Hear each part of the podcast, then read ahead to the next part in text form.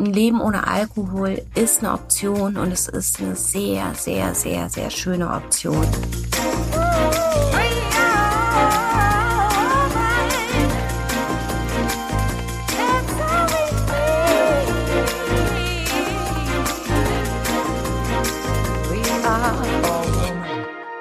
Hirn und Hupen mit Mia Bikawai und Vreni Frost. Da sind wir dabei. Das, ist prima. Viva Hirn und Hupia. Da sind wir wieder mit einer neuen Folge Hirn und Hupen. Wir sprechen ja in diesem Themenblock über Alkohol.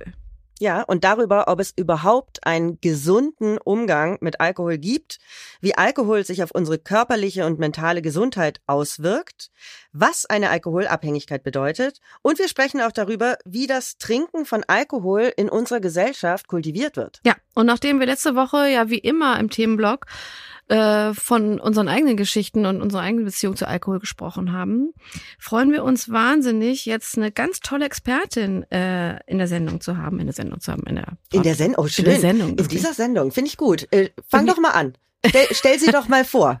Ich stell sie mal vor. Wenn ich Menschen erzähle, dass ich ein Alkoholproblem hatte, glauben sie mir nicht. Du? Ach komm. Das sagt unsere heutige Expertin Nathalie Stüben. Denn sie entspricht mit Mitte 30 nicht dem Bild, das viele von uns im Kopf haben, wenn wir uns eine Alkoholabhängige vorstellen.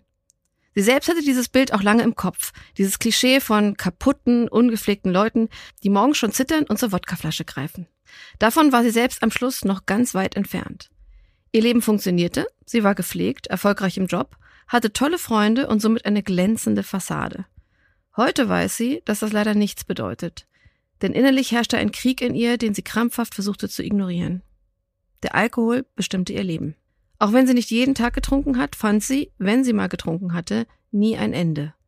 Sie wachte immer wieder morgens auf, ohne zu wissen, was in der Nacht zuvor passiert war. Ihr Wesen veränderte sich. Aus Begeisterung wurde Desinteresse, aus Offenheit wurden Vorurteile, aus Mitgefühl wurde Härte und aus Zielstrebigkeit Selbstmitleid. Immer wieder versuchte sie das mit dem Trinken zu lassen, was mal Wochen, mal Tage klappte. Heute weiß sie, dass es gar nicht klappen konnte, weil sie psychisch abhängig war. Ihr Kontrollverlust war ein Symptom dieser Abhängigkeit. Nicht sie war das Problem, sondern der Alkohol. Den ersten wirklichen Schritt raus aus der Abhängigkeit machte Natalie am 18. Juli 2016, nachdem sie ein weiteres Mal neben einem nackten Typen aufgewacht war und sich weder daran erinnern konnte, wie er hieß, noch wie ihr liebstes Sommerkleid zerfetzt auf dem Boden liegen konnte. Da wusste sie, heute ist Schluss. Seit diesem Tag trinkt Nathalie Stüben keinen Alkohol mehr. Was ihr niemand glauben kann? Sie hat es ohne Therapie, Klinik oder die anonymen Alkoholiker geschafft. Und sie hat auch ein Buch dazu geschrieben, das inzwischen auf der Spiegel Bestsellerliste steht, nämlich Ohne Alkohol die beste Entscheidung meines Lebens. Außerdem betreibt sie einen Blog, hat einen eigenen Podcast und einen YouTube-Kanal. Und außerdem bietet sie Online-Programme an, um Menschen mit Alkoholproblemen zu helfen. Wir verlinken euch wie immer alles in unseren Show Notes. Aber jetzt erstmal herzlich willkommen. So, so toll, dass du heute hier bist, liebe Nathalie. Ganz toll. Willkommen. Hi, ihr zwei. Danke für die Einladung. Wir haben dich vor einigen Monaten auf Instagram gefunden. Mhm. Ich weiß gar nicht mehr, wie du da reingespült wurdest, aber tatsächlich war dein Account mit ausschlaggebend dafür, dass wir dieses Thema behandeln wollten, weil oh, uns oh, cool. das wahnsinnig ähm, beeindruckt hat und ich finde, du sehr in den Fokus rückst, wie wichtig eben dieses Thema ist und wie sehr es auch in den Fokus gehört. Deswegen mhm. ähm, freuen wir uns einfach wahnsinnig, dass wir dich hierfür begeistern konnten. Und ähm, ja, wie, wie, wie geht's dir heute? Gut, mir geht's richtig gut. Ich bin eben mit meinem Mann hier ins Büro geradelt. Ich habe heute neun Stunden geschlafen, bin neben meinem kleinen Sohn aufgewacht mhm. und dachte, wie fast jeden Morgen, danke, dass ich so leben darf, wie ich heute lebe. Neun Stunden am geht. Stück mit einem kleinen Geil, Sohn ist ja schon per se echt eine also da muss ich wirklich auch dazu sagen, ich bin aufgewacht heute Morgen und dachte, boah, irgendwas ist anders. ich fühle mich so gut. Ja, also ich fühle mich sowieso schon sehr gut verglichen zu meiner Alkoholzeit, aber heute, das hat echt nochmal so die Kirsche auf die Sahnehaube gesetzt. Ist das schön, dann erwischen wir dich an einem richtig guten Tag.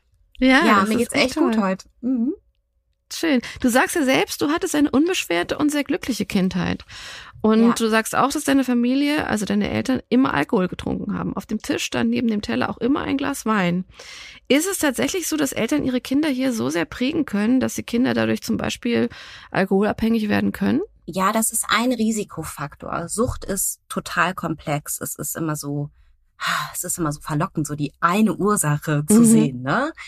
Aber es gibt nie die eine Ursache. Aber dass meine Eltern so regelmäßig getrunken haben, also immer würde ich jetzt nicht sagen, aber halt schon täglich abends beim Essen ein Glas Rotwein aus auf hochglanzpolierten Gläsern, sehr, sehr guten Wein aus sehr, sehr schönen Flaschen an einem gedeckten Tisch, ne? Also das hatte schon alles ein sehr schönes Setting das hatte definitiv mm, ja Einfluss auf mich. Und das ist auch einer der größten Risikofaktoren, wenn man in ein Umfeld reingeboren wird, in dem Alkohol so völlig normal ist.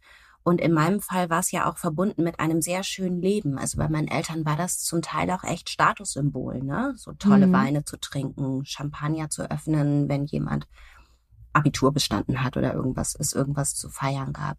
Es gibt aber auch noch andere Risikofaktoren. Also zum Beispiel, wie früh man anfängt zu trinken. Ich habe zum Beispiel auch recht früh angefangen, weil ich so früh erwachsen sein wollte und für mich Wein trinken das Symbol war, erwachsen zu sein.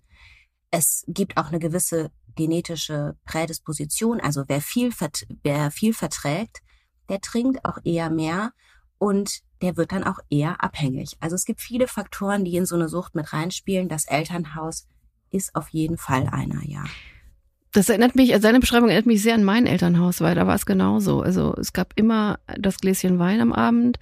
Es waren Mhm. immer gute Weine. Es wurde dann auch gerne mal abends danach noch so mit so einem Sherry irgendwie auf der Couch abgehangen und also es war immer positiv konnotiert, nie exzessiv, Ja. aber der durchaus Ja. regelmäßig und Ja. hatte sowas von gutem Leben. Also es wurde auch immer bis heute auch irgendwie ein guter Wein, eine Flasche Champagner oder so aufgemacht zu bestimmten Anlässen.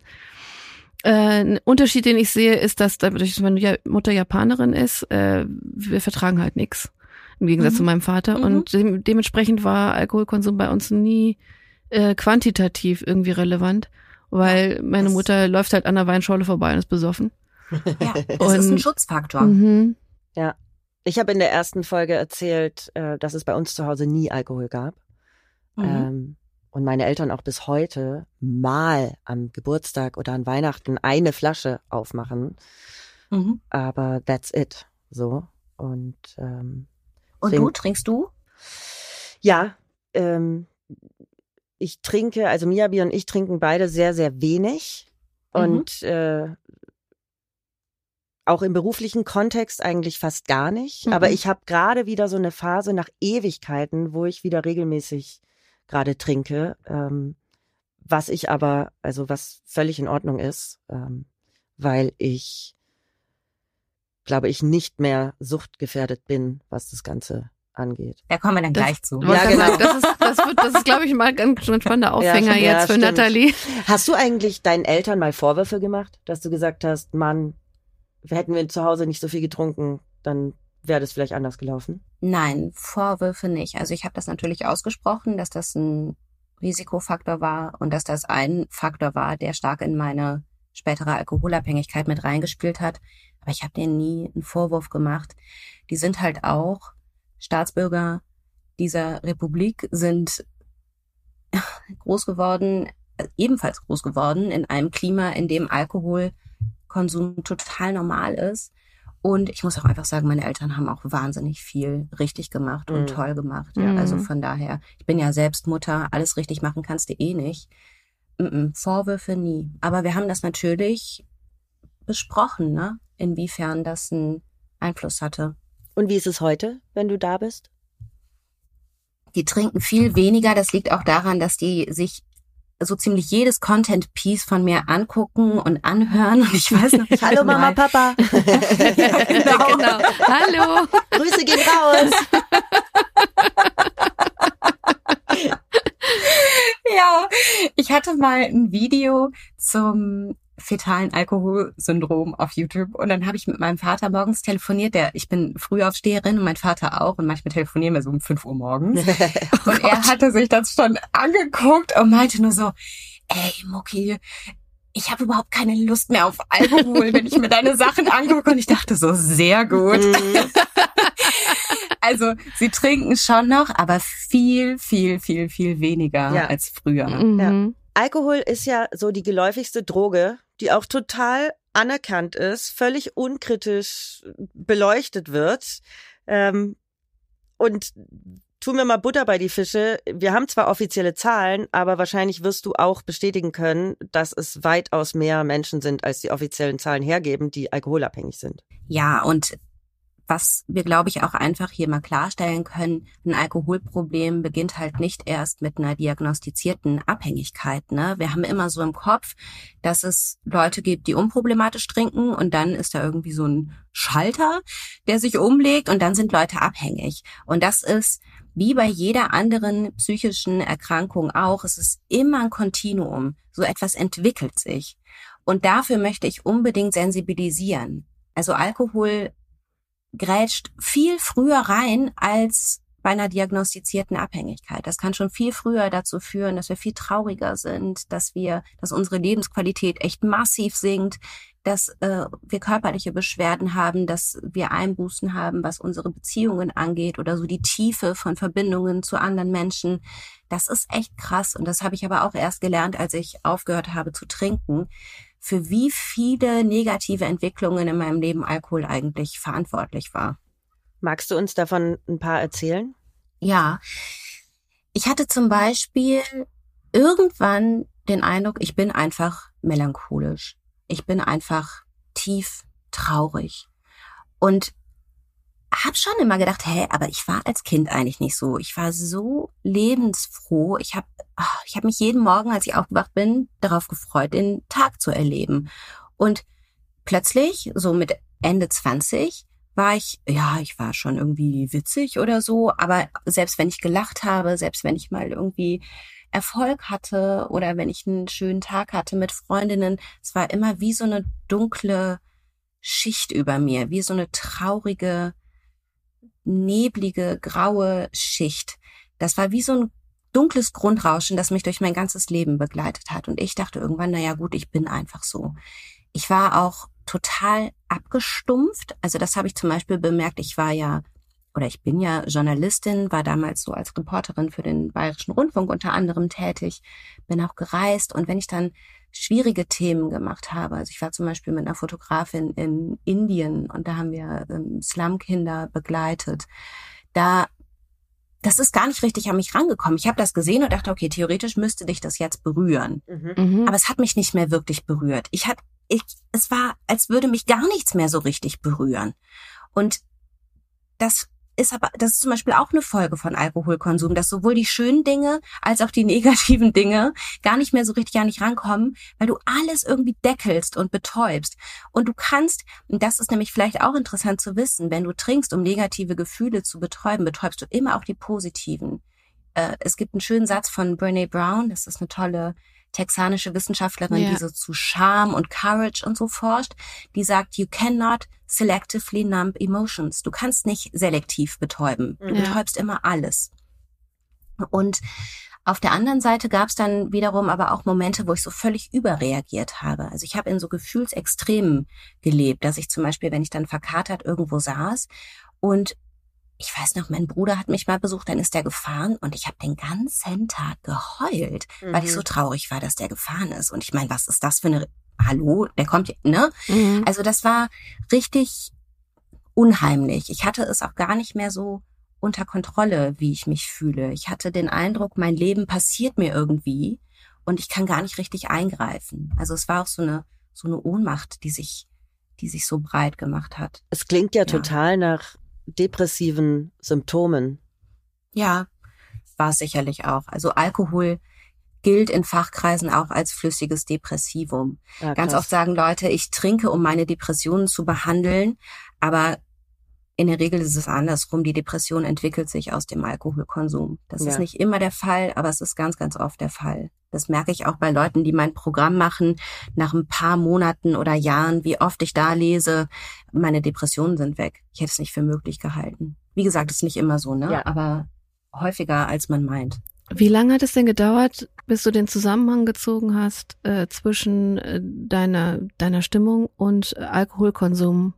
Oder wie ist es dir aufgefallen, dass, das, dass es da irgendwie Verlinkungen geben kann? Das ist mir aufgefallen, als ich nüchtern geworden bin.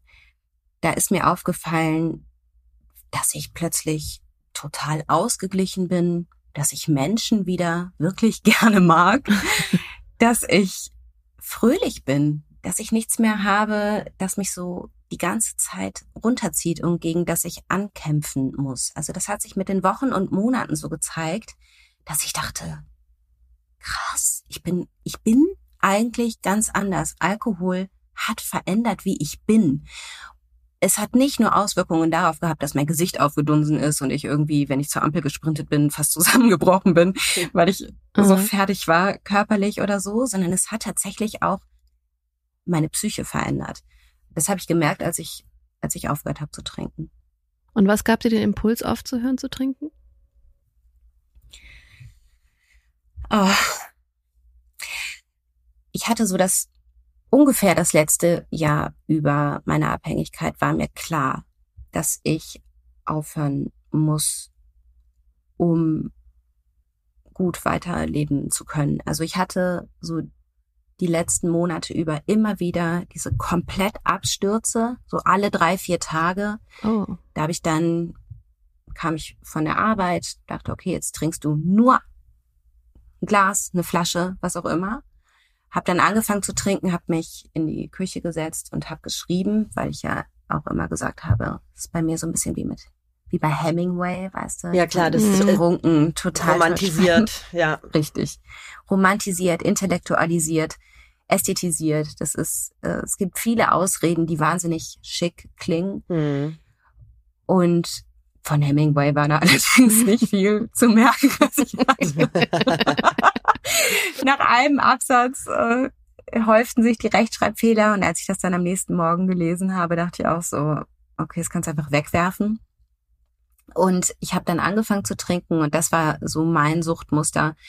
Wenn ich einmal angefangen hatte, dann konnte ich halt nicht mehr aufhören. Und ich bin dann eigentlich immer noch losgezogen in irgendwelche Borzen, sagt man in Bayern, also so Absturzkneipen und bin dann mit irgendeinem Typen mitgegangen oder hab den mit zu mir genommen oder so und bin morgens immer aufgewacht und dachte, was ist passiert? Oh mein Gott, wo kommen diese ganzen blauen Flecken an meinen Beinen her? Wo ist mein Schlüssel? Wo ist mein Handy? Wer ist das neben mir?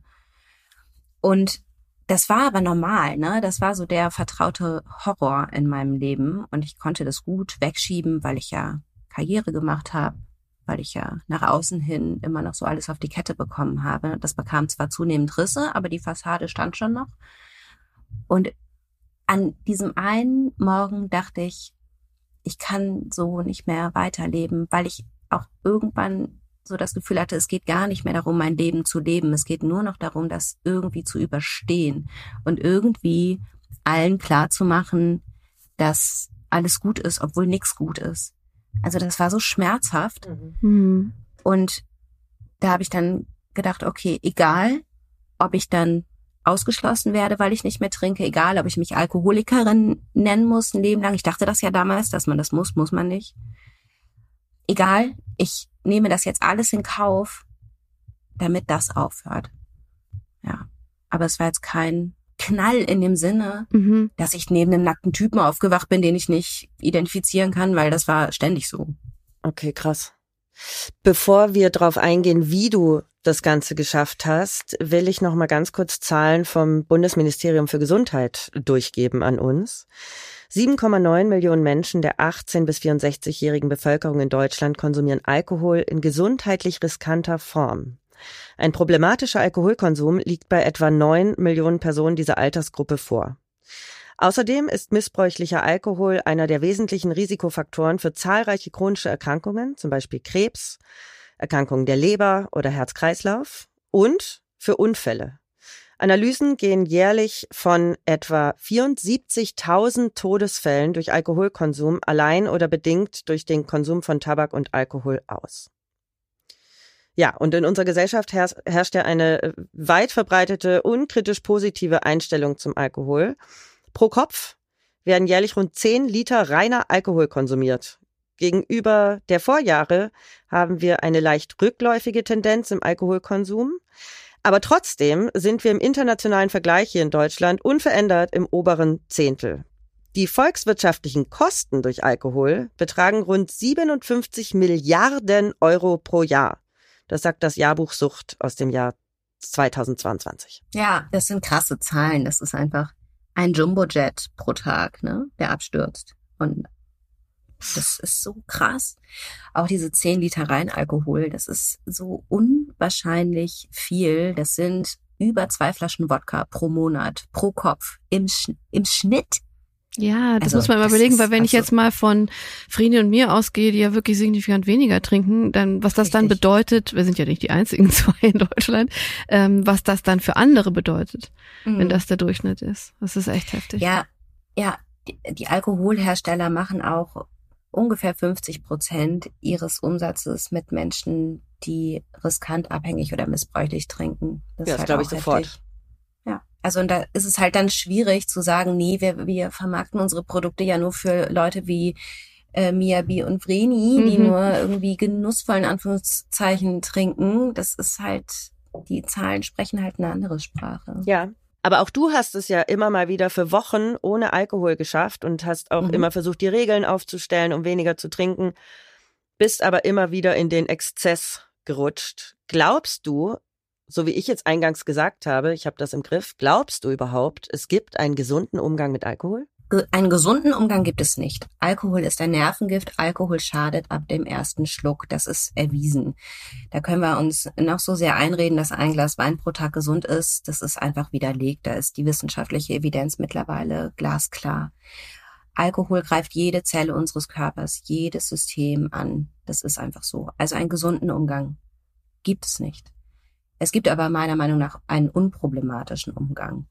Und das sind zum Beispiel solche Menschen wie mein Mann, für den es einfach überhaupt keine Rolle spielt, ob es Alkohol gibt oder nicht, der irgendwie ein, zwei Mal im Jahr zu einem Glas Sekt greift, wenn es bei irgendeinem Geburtstag äh, mit einem Tablett an ihm vorbeiläuft, aber vielleicht auch nicht.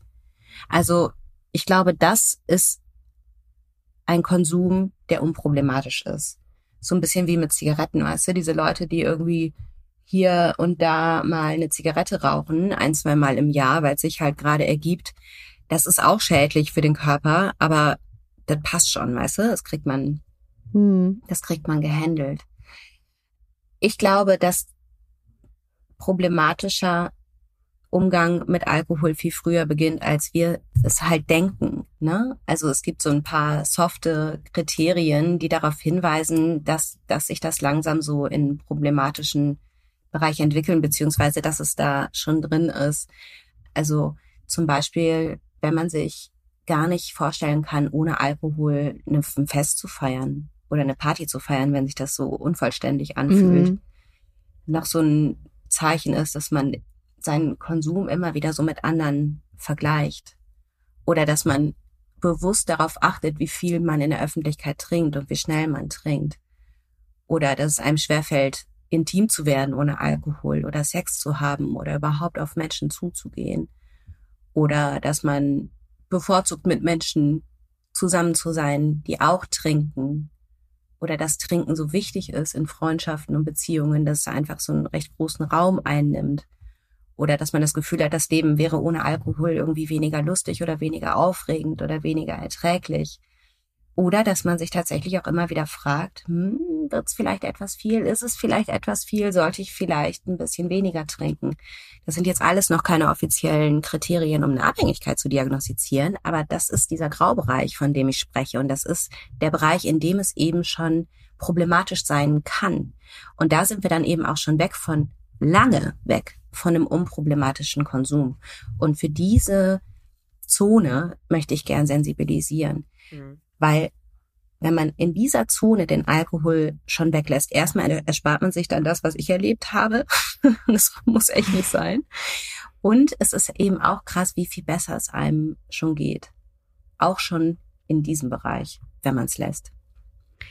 Ich habe in der letzten Folge davon erzählt, dass es bei mir sehr stark abhängig ist, mit wem ich mich umgebe, wie stark mhm. mein Alkoholkonsum ist. Mhm.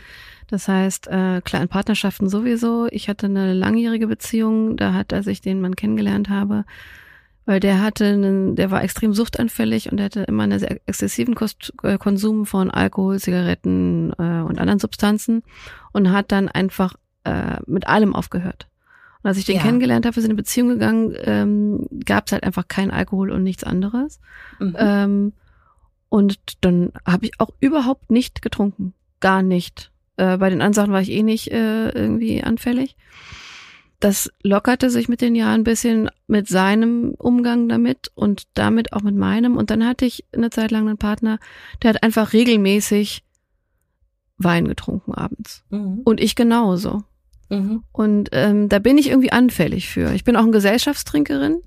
Das heißt, ich habe mir zwar angewöhnt, dass ich in Gesellschaftsbar dann auch zum Alkohol greife, ihn allerdings irgendwie eher nur festhalte und nicht trinke, aber trotzdem bin ich sehr beeinflussbar, was das angeht. Das Ja. ist ja eigentlich auch schon problematisch, oder? Ich finde an dem, was du erzählt hast, vor allem spannend, dass Umfeld eben so eine riesengroße Rolle spielt. Ja.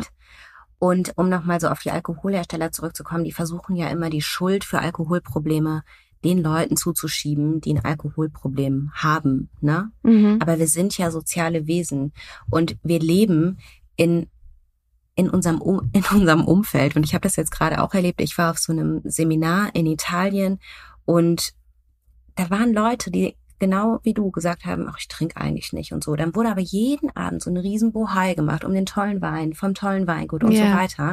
Und da haben Leute, die eigentlich wenig trinken, dann zwei, drei Gläser Wein pro Abend getrunken. Und ich dachte so, und jetzt sagt mir noch mal, es liegt an den Leuten. Mhm. Nein, es, es spielen immer so viele Faktoren rein und das Umfeld ist ein Riesenfaktor. Und wenn du dann mit jemandem zusammen bist, der regelmäßig trinkt und du auch regelmäßig trinkst, da kannst du noch so sehr nicht suchtanfällig sein. Diese Droge entwickelt ihre Wirkung Ja. auch in deinem Hirn, weißt du? Und das ist auch ein Punkt, den ich mit meinem Mann besprochen habe. Weil ich da zu ihm mal meinte, ja, also du bist für mich so jemand, der einfach gar nicht in eine Sucht geraten kann. Du bist für mich so der Prototyp von, ähm, kann dir nicht passieren. Und dann meinte er, ja, wie, woran machst du das fest? Wenn ich jetzt irgendwie in eine, äh, keine Ahnung, in einen Fußballverein eintreten würde und dann würden die dann plötzlich jeden Abend trinken und ich würde jeden Tag trainieren und so, das kann bei mir doch genauso gut passieren. Mhm. Und dann dachte ich, ja, klar. Da, da musste ich gerade so ein bisschen, also eigentlich nicht grinsen, sondern so habe ich mich selber so ein bisschen gesehen. Ich kann zum Beispiel nicht, ich kann in Italien nicht nicht trinken. Mhm. Klingt total blöd. Aber ähm, es ist auch wie auch gesagt Italien und. Frankreich. Ja, ähm, das kriege ich nicht hin, weil es ist, da gehört das irgendwie für mich auch gefühlt in diese Kultur. Ich esse extrem gut, das ist ein Plus, also es ist ein äh, Vorteil, aber ich trinke auf jeden Fall auch immer Alkohol. Ja, Ähm, und viele können halt auch in Deutschland nicht nicht trinken. Ja, Und das ist es halt. Und deswegen ist es auch so wichtig, alkoholpolitisch mal ein bisschen besser zu arbeiten, weil dieses Umfeld, in dem wir leben, Alkoholprobleme und Alkoholabhängigkeit einfach so krass begünstigt. also auch dieses Feierabendbier wahrscheinlich. Klar. Oder? Mhm. Ja. Wegbier, Feierabendbier. Was denn Wegbier? Ach komm, ist nicht dein Ernst jetzt. Ich weiß nicht, was Wegbier ist. Wegbier oder Fußpilz? was? Habe ich noch nie gehört. Wegbier. Fußpilz! Fußpilz? Was ist das? Das Wegbier. Wenn du auf eine, wenn, Frau ja, Kawai, wenn- Frau hm? Kawai ist zu viel mit, mit Fahrern unterwegs. Die, die läuft nicht so viel. Das Wegbier ist, wenn du irgendwie wohin gehst und dir halt noch ein Wegbier beim Späti holst. Nee, ich laufe schon. Ich trinke dabei Weg. halt nur nicht. Für den Weg. Das Wegbier. Ach, das sind das, das kommt, Ja. das ist der Unterschied zwischen Charlottenburg und Friedrichshain. Jetzt sage ich dir, in, im Charlottenburg läuft keiner irgendwie mit einem Bier in der Hand auf der Straße rum. Wie assi ist denn das? okay, das frotzele jetzt ein bisschen. Nathalie, aber wir wollen unbedingt wissen, wie ging es denn dann weiter, als du gesagt hast, Mhm. ich höre auf? Weil das wird ja wahrscheinlich kein Spaziergang gewesen sein. Nee, aber es war leichter, als ich dachte, erstaunlicherweise. Also ein Spaziergang war es nicht, aber ich dachte ja, mein Leben hört auf dann. Ich Mhm. bin zwar äh, wieder lebensfähig, aber so gefühlt hat es für mich dann aufgehört.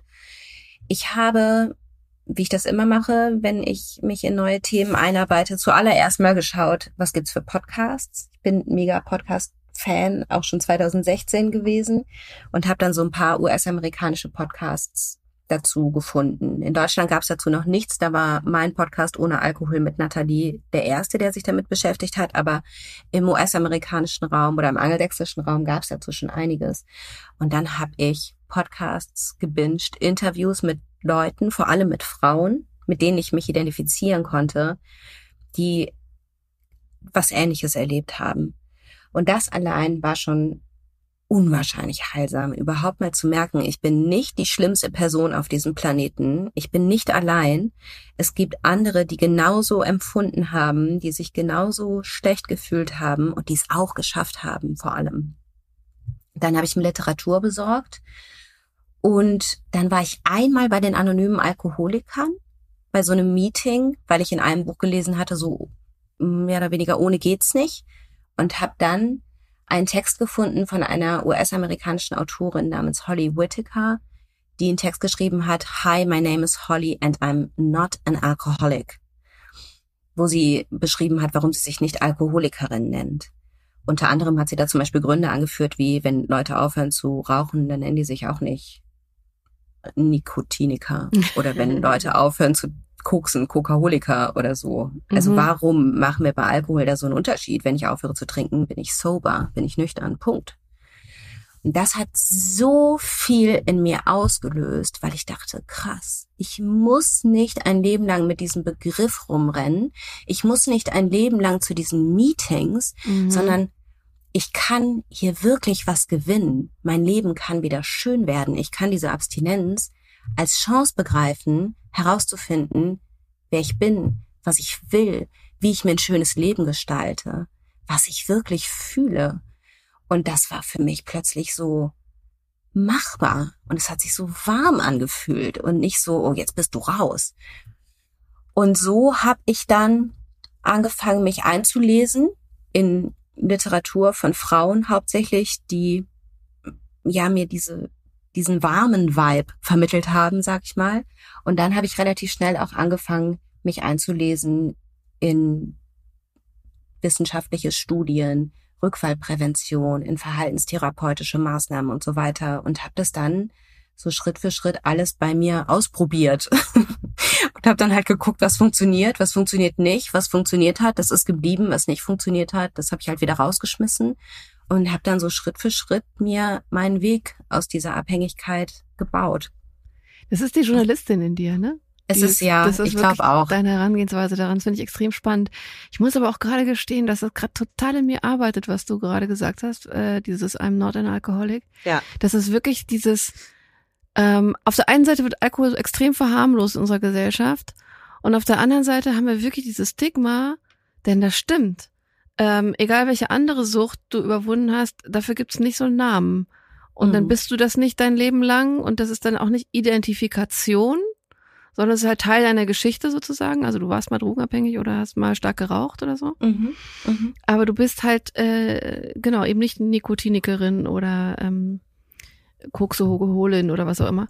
Ähm, ja, so, ja. und warum gibt's dann dafür jetzt einen Namen? Ne? Und dementsprechend ja. irgendwie so ein Label, das dann auf dir draufklebt, äh, ist das, ist, ist das, weil es was diese, diese Grundhaltung gibt, wenn du trocken bist, sozusagen, ist ja auch so ein Begriff, ähm, dass du dann nur irgendwie ein Schlückchen wieder trinken musst und bam, bist du wieder drin. Ist das die Idee? Aber es wäre ja bei einer Kippe möglicherweise genauso. Genau, das oder? ist die Idee. Ne? Das ist die Idee. Mal ganz davon abgesehen, dass diese, dass dieser Begriff äh, auch der Alkoholindustrie in die Karten spielt, weil sie dann schön so tun können, als gäbe es so eine kleine Minderheit, die einfach nicht trinken kann, in Anführungsstrichen. Mhm. Äh, und die, gut, pff, um die muss man sich zwar kümmern, aber mit der haben wir ja eigentlich nichts zu tun. Und dann gibt's die, äh, den großen Rest, der ähm, freudig weiterfeiern kann und unsere Produkte freudig weiter konsumieren kann. Das ist natürlich Quatsch, aber sehr praktisch für die Alkohollobby. Aber wenn du jetzt einen anonymen Alkoholiker fragen würdest, der würde dir schon sagen, ja, das ist die Idee dahinter, dass du es dir immer wieder sagst, damit du es nicht vergisst, weil eine Sucht natürlich auch tricky ist. Die sucht sich schon immer wieder Wege, sich so in deinem Hirn breit ja. zu machen. Und das ist so die Idee dahinter, wenn du es dir immer wieder sagst, vergisst du es nicht. Ich sehe das allerdings anders. Ich glaube, Sprache hat eine wahnsinnig große Wirkung auf uns. Und für mich war das total deprimierend, diese Aussicht auf, ich bin ein Leben lang krank, ich bin ein Leben lang Alkoholikerin. Das hat mich einfach nur deprimiert. Ja. Ich habe mir angefangen, ich habe dann angefangen, mir Dinge zu sagen, die mich aufbauen. So, ich bin frei, ich bin unabhängig, ich bin gut zu mir. Ich bin ehrlich zu mir. Ich kann alles erreichen, was ich möchte. Ich kann mir ein schönes Leben aufbauen. Das war so hilfreich für mich. Und es ist nicht, es gibt nicht den einen guten oder besseren Weg oder so. Das hat für mich aber einfach tausendmal besser funktioniert als dieses ewige, ich bin Alkoholikerin. Was aber für manche eben auch funktioniert. Also, und ich glaube, da muss einfach jeder schauen, was ist so für mich der richtige Weg. Mhm. Was würde denn passieren, wenn du jetzt ein Glas Wein oder Bier trinkst? Boah. Ich weiß es nicht. Ich würde es im Leben nicht tun. Und ich habe auch kein Bedürfnis mehr. Cool. Also mhm. es gibt noch eine sehr, sehr gute US-amerikanische Autorin neben Holly Whitaker, das ist Annie Grace, und die hat mal so einen schönen Satz gesagt, without temptation, there is no addiction. Ohne mhm. Versuchung gibt es keine Sucht. Mhm. Und du könntest mir ein Glas Wein vor die Nase halten, ich ich finde es einfach nur noch ekelhaft. Ich habe da, ich habe kein Bedürfnis mehr. Wenn ich trinken würde, ich hab, ich weiß es nicht, keine Ahnung. Und wie Also- ist es für dich, wenn du jetzt bei deinen Eltern oder mit Freundinnen unterwegs bist und die trinken? Wie ist das für dich? Es kommt so ein bisschen drauf an. Meistens interessiert's mich nicht, wenn Leute dann so leicht dümmlich werden und so glasige Augen kriegen und in so ein pastorales Gelaber abdriften, dann habe ich halt keine Lust mehr dabei Mhm. zu sein. Mhm. Also ich bin relativ anspruchsvoll geworden, was meine Zeit angeht und wie ich sie verbringe. Und mit angetüdelten Leuten habe ich keine Lust, meine Zeit zu verbringen. Also das ist schon echt ein Punkt. Es ist aber nie so, dass ich mir denke, ich würde gern mittrinken. Ja. Wobei ich in gewissen Situationen schon auch verstehe, warum Leute trinken. Auf dem Oktoberfest zum Beispiel, das hält's ja kaum anders Ich wollte gerade sagen, das hältst ja nicht aus, so Aber- ein Alkohol. Ja. Da gehe ich dann einfach nicht mehr hin. Ja. Oder wenn ich dann hingehe, dann würde ich mich wahrscheinlich auf irgendeine Achterbahn setzen oder so. Ja, Ja. Wilde, wilde Maus fahren. Oder Nee, wilde aber Maus echt fahren, ins genau. Bierzelt ist auch so. Das ist wirklich wieder, also da, also da habe ich auch so schlimme Erfahrungen nicht. gemacht. Ja, aber das, ähm, ich, dieses Gefühl kann ich ganz gut nachvollziehen in diesen beruflichen Kontexten. Wenn man auf Events geht, wo es halt viel Alkohol gibt, es gibt einfach immer noch extrem viel Alkohol in, diese, in, in den Immer. Medien, dann überall.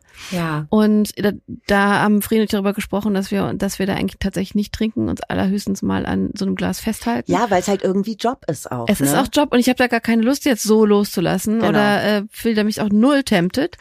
Aber ähm, das ist, es gibt immer diesen Moment, wo du merkst, dass dein Umfeld jetzt diesen Pegel erreicht hat. Und das ist wirklich, wenn man nicht trinkt, Da sagt man, da bin ich jetzt raus. da bin ich raus. ja, genau. Ja. Das wird, das genau. wird so, wird so unattraktiv und irgendwie.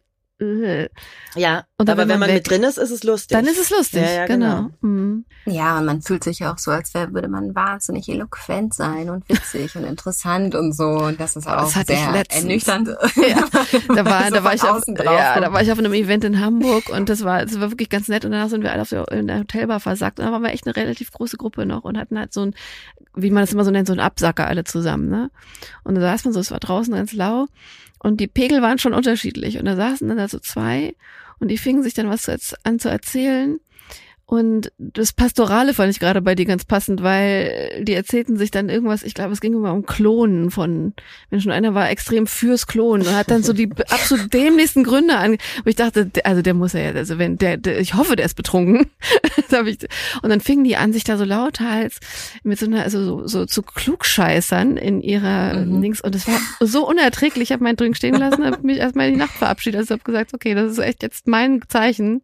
Macht's gut, ihr Trottel, ich gehe in die Hüpfburg. Richtig, genau das. Ja, das kann ich sehr gut nachempfinden. Ja, aber generell Menschen auf Drogen, egal welche, äh, das sind ja sehr unterschiedliche Sachen. Äh, ob du jetzt gekifft hast oder gekokst oder auf Alkohol bist, da diskutiert man ja sehr unterschiedlich.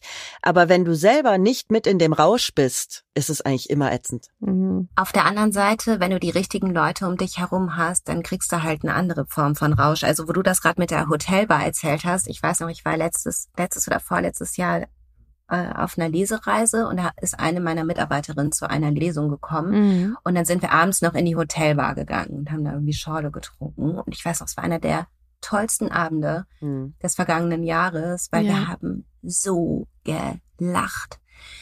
Wir haben so, das war, es war einfach so witzig. Wir, mein Bauch tat weh, mir liefen die Tränen über die Wangen.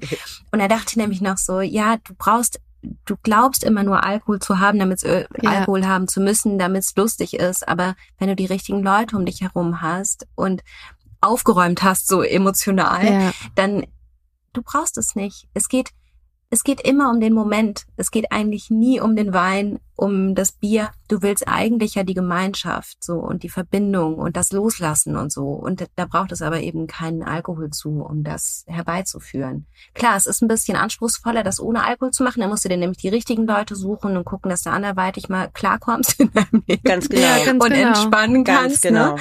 Aber es ist dann halt so viel schöner, weil am nächsten Morgen wachst du halt auf und denkst dir und musst immer noch drüber lachen und denkst dir nicht so, oh Gott, scheiße, was Ja. hab ich da wieder gemacht? Mhm. Ich habe das auch bei Dates gemerkt. Das ist immer, also ich trinke gerne bei Dates nicht.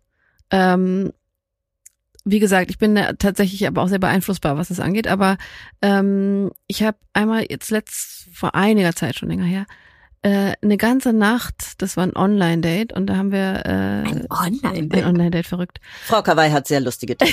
Also Aber da haben wir die ganze Nacht durchgequatscht äh, Mhm. und haben, äh, ich hatte mal einen Kaffee am Anfang des Abends und dann eigentlich nur Wasser oder was auch immer. Und wir haben nicht aufgehört zu reden die ganze Nacht. Und ich war, ich war wie berauscht Mhm. von dem Gespräch, von den Zitaten und am Ende auch vom Mann, muss ich gestehen, aber eben nicht durch andere, also diese, Ja. diese Konversation und wie die, wie die sich entwickelt hat und dass man überhaupt nicht mehr müde war. Ich war auch, ich Mhm. fühlte mich berauscht. Mhm. Und ähm, da merkst du, wenn es passt und wenn, das hast du gerade so schön gesagt, man sich die richtigen Leute, wenn die aufeinandertreffen, man sich die aussucht und wenn man bei sich ist, dann hast du, kannst du auch Rausch erleben, ohne ein Rauschmittel in der Form zu dir nehmen zu müssen. Ja. Und das ist eigentlich fast Voll. echter und nachhaltiger und schöner. Genau, und das machst du dir halt kaputt, wenn du regelmäßig trinkst, Mhm. weil Alkohol einfach so zu so einer viel höheren Dopaminausschüttung führt, dass sich über die Zeit hinweg dein Hirn verändert und dein Mhm. Belohnungssystem anders funktioniert. Und das ist auch wahnsinnig schön, das zu erleben, wenn man dann aufhört zu trinken, weil das, das pendelt sich ja wieder ein, dass du plötzlich wieder Rausch fühlst durch menschliche Zuneigung, durch Erfolgserlebnisse, durch Essen, Sex, Sport. Oh, Sport, was habe ich für geile Momente beim Sport? Also wir, ha wir verfügen ja über diese körpereigenen Drogen sozusagen. Und Ja. wir haben ja alles, was wir brauchen, um uns so richtig, richtig gut zu fühlen. Es ist halt ein bisschen anstrengender, das zu erreichen. Also da möchte ich gar nicht drum herum reden. Alkohol ist oft so eine Abkürzung, Ja, aber voll. halt eine, die sich krass rächt, weil es Ja. so viel kaputt macht. hm. ich warte ja seit 41 Jahren auf den Rausch beim Sport. Dann ist es vielleicht auch nichts. Nee, ohne Witz. So Menschen, so Menschen, die mir dann immer erzählen, Vom Runners dass, ja, High das und- Runners High und keine Ahnung, ich denke mir immer so, ey, ich bin froh, wenn diese Stunde vorbei ist. Ich, ich mache mir Ey, da ich nichts vor. Ich komme da nie hin, dass es dann zu so einem High kommt. Ja, ja. Davor breche Also ich schon habe gerade wieder angefangen mit CrossFit und da ist einfach total geil, in der Gruppe Mhm. so zusammen alles zu geben. Das, vielleicht ist es auch gar nicht der Sport, jetzt wo, wo ihr es sagt. Also vielleicht diese Kombination, aber auch mit den Leuten, weil das Runners High habe ich tatsächlich auch nur einmal in meinem Leben erreicht, mit einer Freundin zusammen allerdings. Und bei mir ist es Obwohl nämlich ich ganz auch, gern laufe. Ja. nee, ich bin aber, berauscht ja. von Menschen. Ich bin ganz Genau. oft berauscht Ich ja, von ich Menschen. auch. Ich, hatte zum Beispiel dieses Jahr einige äh, schöne Treffen ähm, mit Menschen, die ich gar nicht so oft sehe. Und ich war danach, das war ohne jeglichen Alkohol, ähm, ich war danach so glücklich und so berauscht von ja. diesen Begegnungen mit, mit Freundinnen und Freunden, dass, ja, aber ich ziehe da eh total viel draus aus dem Zwischenmenschlichen.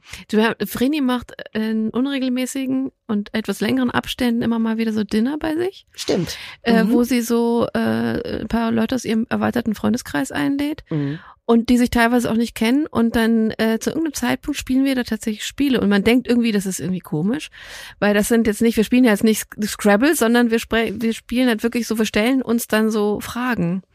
Und das ist gerade im Kontext von Leuten, die sich unterschiedlich gut kennen, ne? wo man dann eingeschätzt wird oder wo man wirklich ganz krasse Fragen gestellt kriegt, wo du denkst, das habe ich noch nie jemandem erzählt oder boah, das fragt man eigentlich nicht. Und dann öffnet man sich. Es wird auch geweint. Mhm. Und es ist. Wir haben, wir haben letztes Jahr beschlossen, dieses Jahr wird's lustiger. Ja, wir nehmen lustigere Fragen, weil das letzte Mal war wirklich wie eine Selbsthilfegruppe. Aber ich muss trotzdem sagen, ich bin, ich bin sehr beseelt da rausgegangen. Oh, das war ich. zwar eher heftig, aber ähm, da gab's auch so eine Art Rausch, weil Ja. du plötzlich gemerkt hast, da waren so unterschiedliche Menschen, die ich wirklich teilweise kaum kannte und die sich dann so geöffnet haben in diesem Moment, Mhm. ohne Hilfe von Alkohol.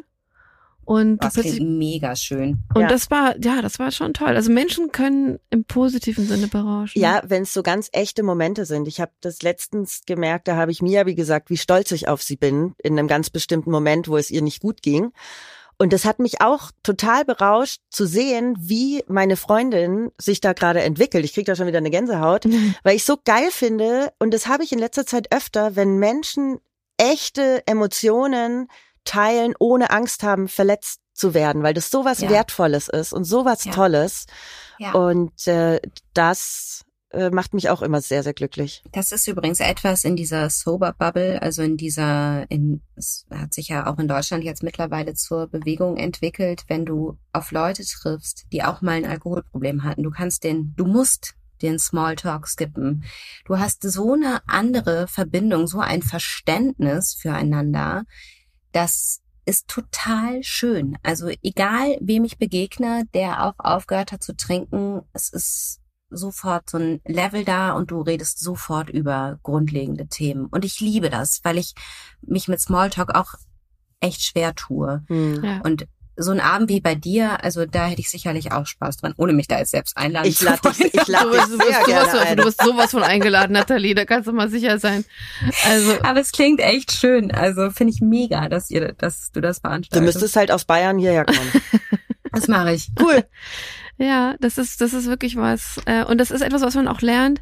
Ähm, dass ich bin auch gestern auf dem Geburtstag gewesen und habe auch nicht getrunken und habe dann, ähm, wenn man da gefragt wird, wie es einem geht, ne, dann Mhm. habe ich gelernt mittlerweile, also je nach, je nach Umfeld und Kontext gebe ich jetzt nicht gleich mein ganzes Seelenleben preis, aber einfach nicht mehr nur zu sagen, gut oder Mhm. so, weil das bringt mir nichts. Das heißt, ich sag dann auch manchmal halt eher knapper, wie es halt gerade wirklich ist, weil ich denke, ich muss jetzt hier niemand mehr was vormachen. Also Genau. da bin ich drüber hinweg. Genau. Wir kommen so langsam zum Ende. Was uns natürlich wahnsinnig interessiert ist, was rätst du Menschen, die zum einen sich vielleicht in derselben Situation befinden wie du damals? Und was rätst du Angehörigen? Also wie kann man helfen? Wie kann man sich selbst helfen? Ja. Ich rate allen, sich mit dem Thema zu beschäftigen. Also ich rate wirklich dazu, mal meinen Podcast zu hören oder ich habe auch so ein Online-Seminar, das man gut mal machen kann, um einzusteigen in das Thema. Das findet man direkt auf meiner Seite. Zur Suchtberatung zu gehen ist auch immer eine Möglichkeit. Es gibt allerdings mittlerweile auch echt viel online. Mm, Es ist immer sinnvoll, sich mit dem Thema auseinanderzusetzen. Und dann würde ich gucken, was resoniert mit mir? Wo zieht's mich hin? In welche Richtung? Brauche ich vielleicht eine Selbsthilfegruppe wie die anonymen Alkoholiker? Oder möchte ich das lieber mit einem Therapeuten oder mit einer Therapeutin machen? Oder ist vielleicht so ein Online-Programm wie das von Nathalie was für mich? Ich würde alles, was sich irgendwie richtig anfühlt, mal ausprobieren, aber dann auch echt Bilanz ziehen und sagen, okay, das funktioniert für mich, das funktioniert für mich nicht. Es gibt Leute, für die reicht ein Satz zum richtigen Zeitpunkt und es hat sich erledigt mit dem Alkohol. Und es gibt Leute, die nehmen alles mit, was irgendwie geht und alles ist richtig. Bei Angehörigen ist es ein bisschen schwieriger, weil es meiner Meinung nach fast unmöglich ist, jemanden davon zu überzeugen, ein Problem zu haben, wenn derjenige oder diejenige noch nicht so weit ist Ja. offen anzusprechen, ich mache mir Sorgen um dich. Und ich glaube, das ist problematisch und ich möchte einfach, dass du weißt, wenn du aufhörst, dann bin ich da und dann machen wir geile Sachen zusammen und ich stärke dir den Rücken und ich feiere dich ab dafür, dass du das probierst, ist sicherlich gut und man kann sich auch als Angehöriger an eine Suchtberatung wenden. Und das möchte ich auch unbedingt, dazu möchte ich auch unbedingt raten, also sich da auch den Rücken stärken zu lassen und auch zu schauen, wie kann ich meine eigene psychische Gesundheit schützen und meine Grenzen wahren und so. Das ist ja auch unwahrscheinlich schmerzhaft, jemandem dabei zugucken zu müssen, ja. wie er sich zugrunde richtet oder langsam so reingerät in so einen Strudel. Und da rate ich echt auch dazu, sich alle Unterstützung zu suchen, die es gibt. Also würdest du sagen, du hast ja den Weg aus der Abhängigkeit ganz alleine gefunden, aber du würdest sagen, also ob jetzt Klinik, Therapie, anonyme Alkoholiker oder halt dein Weg zum Beispiel, ähm, das es gibt nicht den einen Weg. Im Grunde braucht es nee. aber wahrscheinlich am Anfang einmal diese Bereitschaft, das einzusehen, dass man ein Problem hat und dass man das ändern will. Ne? Genau, aber es kann auch so aussehen, dass man sagt, hey, ich probiere jetzt einfach mal 30 Tage nicht zu trinken und gucke, wie sich das anfühlt. Ich mache mal so eine Challenge. Also ich bin immer dafür, es sich so einfach zu machen wie möglich. Yeah. Für mich war es in dem Moment am einfachsten zu sagen, ich höre ganz auf. Aber es gibt auch Menschen, die da ein bisschen anders ticken und die sagen, nee, ich höre jetzt erstmal einen Monat auf. Und dann gucke ich weiter. Dann höre ich vielleicht, wenn es gut lief, nochmal einen Monat auf und so. also das kann sich jeder so hinbiegen, wie es am leichtesten ist. Und dafür plädiere ich zum Beispiel auch. Es muss nicht irgendwie, boah, jetzt hardcore und ich höre auf oder so. Es ist total schlau, es sich leicht zu machen. Deswegen ist es zum Beispiel auch total schlau, am Anfang dann nicht zu den Partys und Essen und Veranstaltungen zu gehen, mm. wo man mhm. normalerweise getrunken hat. Es ist schlau, den Alkohol aus seiner Wohnung zu schaffen. Ne? Das sind alles solche Sachen, die es einem erleichtern, sowas durchzuziehen. Ich glaube, was auch noch total hilfreich ist zu wissen, ist, ein Leben ohne Alkohol ist eine Option und es ist eine sehr, sehr, sehr, sehr schöne Option. Und es gibt so viele, so tolle Leute, die nur darauf warten, dich willkommen zu heißen und dir, dich anzufeuern und so. Also es, es hat sich in Deutschland mittlerweile auch so eine schöne Bubble da entwickelt auf Instagram, äh, mit verschiedenen Podcasts, auch in meiner Community. Das ist echt nettes, schönes Miteinander. Über diesem Thema liegt ja noch sehr viel Scham. Also ich glaube, dass sich sehr viele Menschen schämen, zuzugeben, dass sie so ein Problem haben. Und bestärkend kann dann aber sein, dass sie eine Community finden können, in der sie mit offenen Armen empfangen werden.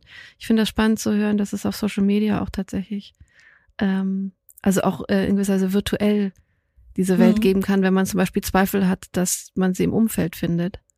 Ja, und ja. der beste Weg, mit Scham umzugehen, ist tatsächlich über das zu reden, was einen quält. Das muss nicht in der Form sein, wie ich das mache, so öffentlich und so, sondern es kann auch erstmal sein, dass man mit jemandem spricht, dem man vertraut und von dem man weiß, der ist mir wohlgesinnt und dem erzähle ich jetzt mal, von Dingen, die mich quälen und für die ich mich schäme. Und Scham kann nicht überleben, wenn wir anfangen, darüber zu sprechen. Das ist ganz, ganz interessant. Ich schäme mich heute für nichts mehr. Und das liegt daran, dass ich angefangen habe, darüber zu sprechen. Und ich habe mich so geschämt. Das könnt ihr euch nicht vorstellen. Ich dachte wirklich, oh Gott, ich bin irgendwie mit den besten Voraussetzungen auf diese Welt bekommen. Und ich habe so verkackt. So habe ich gedacht. Und ich bin daraus gekommen, indem ich angefangen habe zu sprechen. Das ist ein wundervolles Schlusswort. Ja.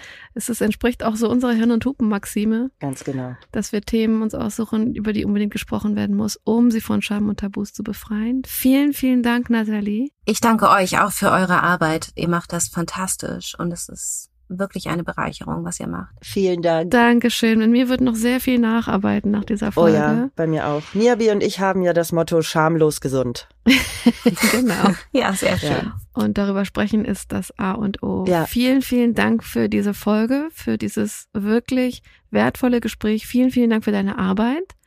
Ähm, wir werden in den Show Notes auf jeden Fall alle Infos zu dir reinstellen, Alles. damit man deinen Podcast und deine anderen Arbeiten auch finden kann und vielleicht äh, da auch den Weg rausfinden kann aus der Alkoholsucht. Dankeschön.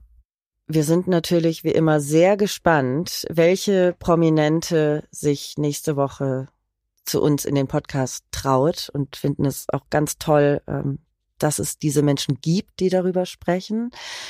Auch das ist wieder ein sehr sensibles Thema. Ihr wisst, wir haben da öfter mal Probleme, Leute zu finden, gerade weil wir eben über Tabu, vermeintliche Tabuthemen sprechen. Ähm, wir wissen selber noch nicht, wer kommt. Wir sind noch dran. Wir dürfen uns also alle überraschen lassen, welche Prominente dann in Folge drei des Themenblocks zum Thema Alkoholsucht bei uns sitzen wird. Wir können es immer verstehen, dass es bei unseren Themen manchmal äh, heikel, äh, gefühlt heikel ist, darüber zu sprechen, aber äh, wir sind immer wieder dran und bestrebt daran, das Gespräch zu öffnen. Deswegen seid gespannt auf kommende Woche. Und schickt uns direkt eure Geschichten und Erfahrungen für die Community-Folge. Auch darauf freuen wir uns sehr und ich glaube, da kommt diesmal wieder einiges. Genau, wie gesagt, ihr seid safe bei uns, äh, ihr bleibt anonym, aber eure Geschichten sind äh, sehr, sehr wertvoll, auch zu diesem Thema. Das ist ja sehr verbreitet und auch das muss von Scham befreit werden. Und äh, schaut euch Nathalies Beispiel an. Ganz genau. Es geht. Und jetzt mal ganz schamlos Podcast abonnieren, Glöckchen anmachen und fünf Sterne dalassen. So. Ich wollte gerade sagen Prösterchen. Prösterchen, genau. Hier mit unserem Kaffee. Genau. Wir hören uns nächste Woche hier bei Hirn und Hupen. Wir freuen uns wahnsinnig auf euch. Eure Vreni und eure Mia.